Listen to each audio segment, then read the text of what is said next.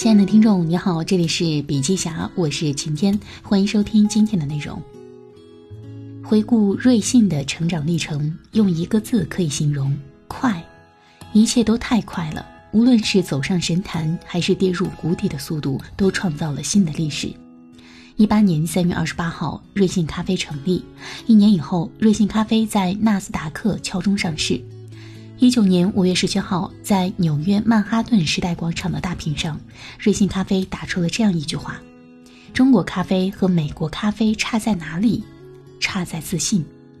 上市以后，瑞幸咖啡一九年第三季度优异的财报让美国股市异常兴奋，热情满满的美国投资者们对这样一家决心打开广阔中国咖啡市场的企业抱有极大的热忱。在纳斯达克不到一年时间里，瑞幸咖啡的市值翻了几番。上市时，瑞幸咖啡的市值为四十二亿美元。二零年一月九号，瑞幸咖啡的市值突破百亿，报价一百零六点四九亿美元。但是现在，期望有多大，失望就有多大。瑞幸咖啡的行为让股民损失惨重。据有关数据显示，瑞幸咖啡的财务造假会让投资者损失数百万美元。瑞幸咖啡的财务造假给投资者带来的损失是直接、沉重、可视的。而对商业中最重要的特质——信誉的伤害将会是长期的。无论如何解释，伪造财报是上市企业不诚信的表现。诚信是企业的立业之本，经营一家企业如同经营自我一样重要。取得信任需要花费几年的时间，而毁掉它只需要一瞬间。当一家企业丧失了消费者的信任，它就失去了竞争力。其次是极大消耗了中国企业的信用。在美国上市的中国企业，无论企业承认与否，在外界眼中，中概股是一个整体，一荣俱荣，一损俱损。瑞信暴雷以后，中概股遭遇前所未有的信任危机，做空机构闻风而上。截止目前，被做空机构盯上的好未来、跟谁学、爱奇艺，其他中概股企业的股票也应声而落。不仅如此，准备赴美上市的企业也因瑞幸咖啡事件不得不暂缓进行。有数据预测，此次中概股想要从这场信任危机中康复，至少需要两年时间。此外，在美国欲与中国脱钩的背景下，未来等待这些企业的将是巨大的不确定性。瑞幸咖啡从诞生到成为明星中概股公司，再成为过街老鼠，只用了两年时间。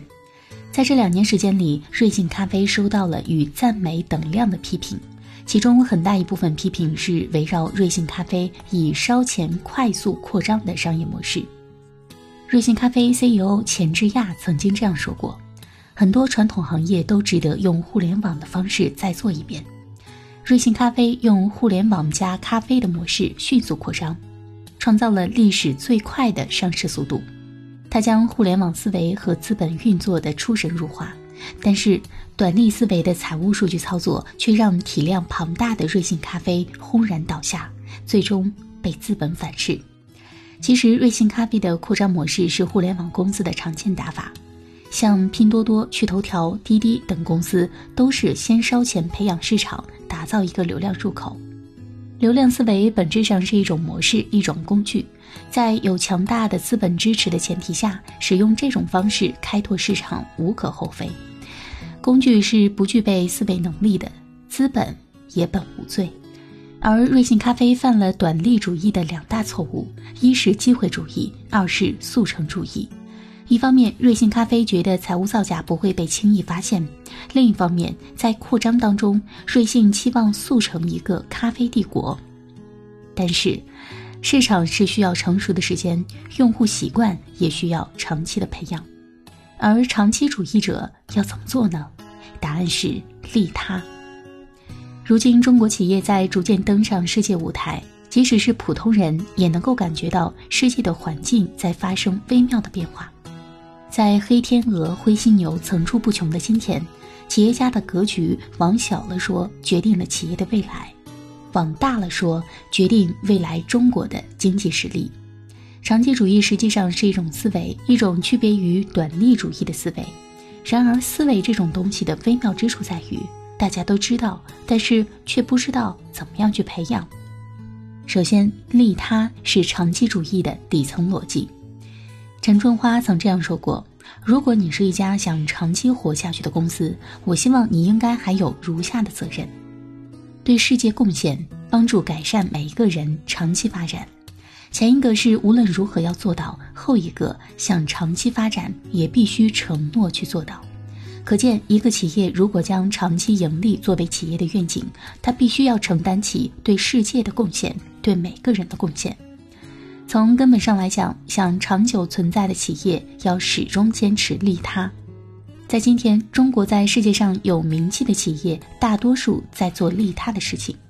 这些企业他们都有一个共同点，那就是满足用户的需求，以用户为中心。本质上，他们都在为用户创造价值。每一个长期主义者都要先问自己几个问题：你能为用户带来什么？你能为合作伙伴带来什么？你能为社会创造什么价值？想明白了这三个问题，长期主义思维会内化为企业源源不断的动力。数字化时代，为用户创造价值、为用户创造需求，会成为每一家企业的共识。坚持长期主义也是一种利他。如果说企业把长期主义作为自己的价值观，那么坚持长期主义就是方法。而这个方法的核心在于深耕。当企业深耕自己的领域时，把专业做到极致，这实际上无形之中也在为他人创造价值。长期主义与利他相辅相成，一个坚持长期主义的企业，实际上就是在利他。德有邻，必不孤。每一个想要走上世界的中国企业都应该意识到，我们是一个价值共同体。在中国企业信用被世界质疑的时候，达成共同价值尤为重要。中国企业要团结起来，向外界展示我们的踏实、奋进、有责任、有担当的良好形象。好了，今天的内容分享就是这样，感谢收听，下期再见。